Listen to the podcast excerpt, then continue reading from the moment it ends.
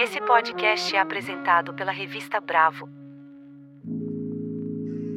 Olá, eu sou Pedro Garcia de Moura e esse é o Emoção Criativa, um podcast para ajudar artistas, creators e profissionais da indústria criativa a encontrarem sua potência dentro de si e no mercado. Esse é o primeiro episódio da nova temporada, e agora, além das entrevistas, a gente também vai ter esses episódios mais curtinhos com mais liberdade para falar de todo tipo de assunto. Segue a gente lá no Instagram, arroba Emoção Criativa, e conta o que, que você está achando das novidades. No fim do ano passado, a cantora pop Manu Gavassi lançou um vídeo meio Black Mirror, num futuro distópico onde ela conversa com uma outra versão de si mesma, uma espécie de atendente corporativa representando uma gravadora ou o mercado, tentando convencer ela a não se importar com o conteúdo da sua obra mas somente com a polêmica do lançamento. É, eu, eu queria voltar pra música e me indicaram o trabalho de vocês. Claro. Já tem sua polêmica? Você quis dizer música? Não, eu quis dizer polêmica. Não, mas eu tenho três músicas que Guarda eu escrevi. isso. Manu Gavassi, cantora, compositora. Acho muito lindo quem ainda é compositor. De acordo com o nosso algoritmo, aqui estão as suas opções de polêmica. Obrigada.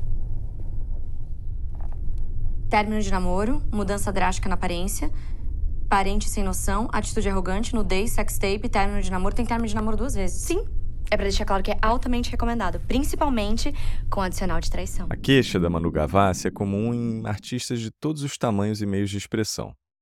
É uma narrativa de que o sucesso que a gente quer ou merece só vem quando a gente se vender. Ou seja, deixar de ser quem a gente é e se dobrar ao mercado. Seja fazendo dancinhas no TikTok ou terminando um namoro ao vivo num programa matinal. Mas será que esse é o único jeito?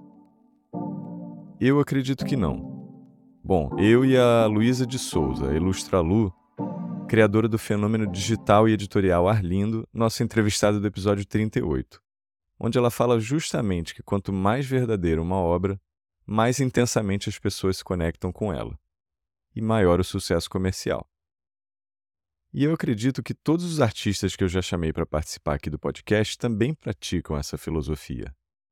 Esse, na verdade, é um dos principais critérios que eu tenho na hora de escolher quem chamar: a integridade artística.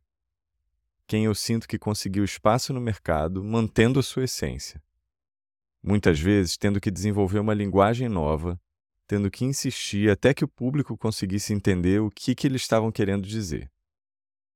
Eu chamo essas pessoas porque eu acredito sim que é possível ter sucesso com uma arte potente, transformadora e verdadeira. Mas sei que é muito difícil, e por isso que eu quero tentar aprender com elas como elas conseguiram.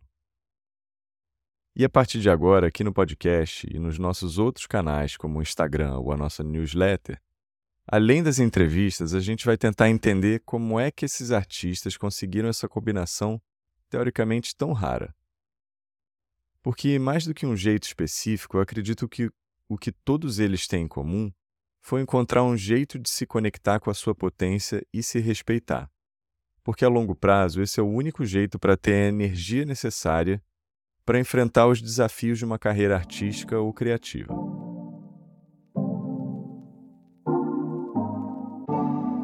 Para começar essa conversa, eu queria trazer uma definição de arte que eu já mencionei em algumas entrevistas. Talvez mais explicitamente na do jornalista e escritor Chico Felice, nosso convidado do episódio 36, tentando convencer ele de que ele é um artista. Através da palavra se transmitem pensamentos e através da arte se transmitem sentimentos. Essa é uma frase do Liev Tolstói, um dos meus escritores favoritos, um russo do século XIX que eu resolvi tentar ler depois de ver que vários escritores icônicos como James Joyce, Gabriel Garcia Marques e Virginia Woolf citavam as suas obras como sendo fundamentais para o seu desenvolvimento artístico e a sua visão de mundo. Eu gosto muito dessa frase porque ela fala do propósito da arte, que é transmitir sentimentos. E isso implica em duas coisas: que a arte é quase como algo fisiológico, uma maneira de tirar de dentro da gente algo que somente o racional não dá conta. Como gritar de dor quando a gente se machuca ou como ir ao banheiro quando a gente está apertado. E a segunda coisa é que todos nós temos a capacidade de produzir arte. Todos temos um mundo emocional maior que a nossa capacidade intelectual de dar conta disso tudo. Mas se a arte é qualquer coisa que serve para transmitir as nossas emoções, vocês devem estar se perguntando: então, como acessar essas emoções e transformá-las em arte? E os que talvez já estejam conseguindo fazer isso, como a artista Manu Gavassi, devem estar se perguntando: então, como amplificar essa mensagem? Como viver da arte sem precisar se vender? Para tentar responder essas perguntas, que vão guiar praticamente tudo que a gente vai discutir aqui no Emoção Criativa, eu queria falar um pouco sobre as perguntas que eu faço nas entrevistas do podcast. Para quem ainda não percebeu, elas são sempre as mesmas, para todo mundo. O mérito delas e o porquê eu sempre uso as mesmas é porque eu acredito que são perguntas objetivas que conseguem entrar nesse nosso complexo mundo da subjetividade.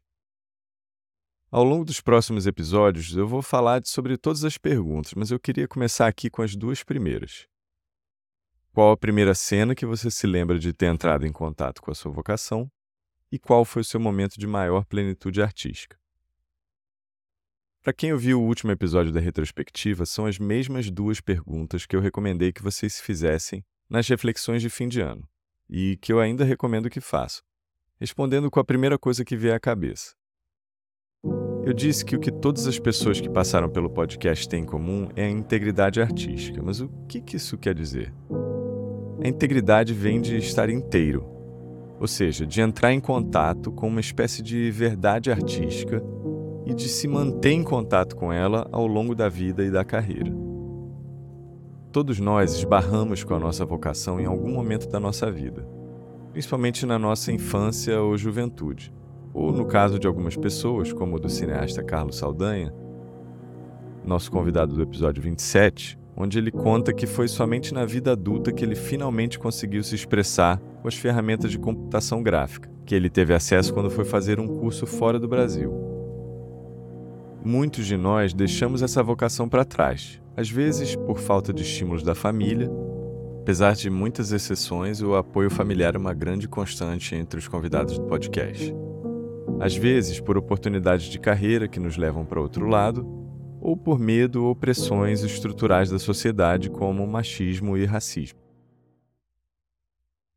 A vocação, então, seria a semente da nossa integridade artística.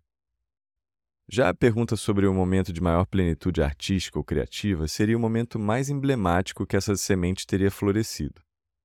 E mesmo com os mais afastados da vocação, também acabamos esbarrando com esses momentos, às vezes por descuido quando nossas defesas, medos e preconceitos estão com a guarda baixa. E o verdadeiro motivo pelo qual eu sempre faço essas perguntas é porque as minhas respostas para elas são definidoras da maneira com que eu entendo a minha sensibilidade artística e de como eu tento conduzir a minha carreira para estar sempre o mais perto possível da sensação que essas cenas me causaram. Eu me lembro muito de quando eu tinha lá pelos meus sete anos e adorava ler sobre mitologia grega. Eu tinha um daqueles livrões com ilustrações incríveis das histórias. E no ócio de uma infância pré-celular e videogames, eu ficava de tarde escrevendo histórias com aquelas temáticas, né? uma espécie de fanfic.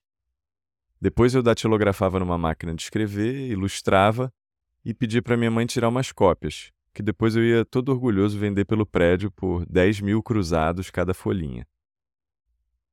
Eu me lembro da sensação de vitória de poder comprar uma mão cheia de balinhas no baleiro da escola com o resultado das vendas.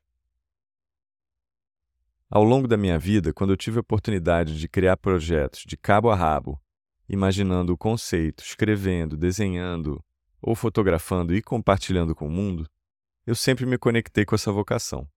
Foi assim com as minhas fotos do Cartier-Bresson e com as múltiplas fanfics do Rio de Janeiro que eu criei com a ajuda de IA para o projeto Carnavais Artificiais. E também com esse podcast.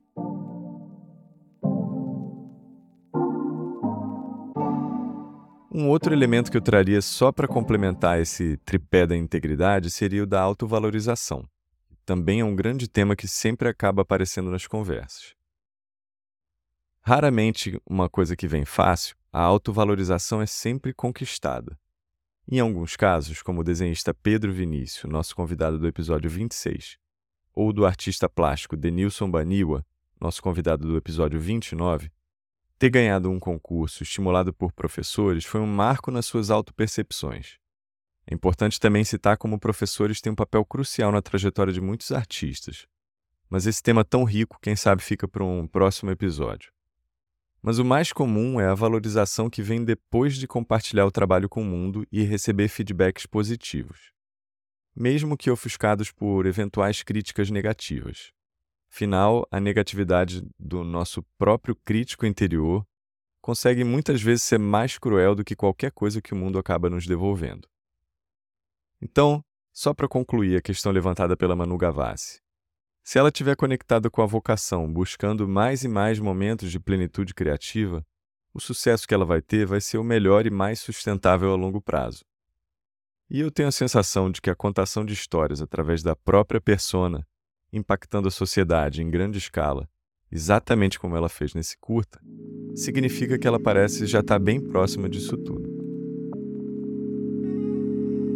Se você gostou desse episódio, você pode seguir e dar nota na sua plataforma favorita.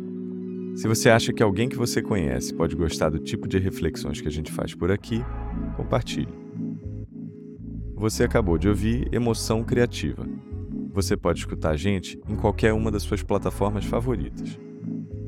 A colaboradora do roteiro e planejamento é a Sabrina Alento Mourão. E eu sou Pedro Garcia de Moura. Muito obrigado por acompanhar esse episódio e até a próxima.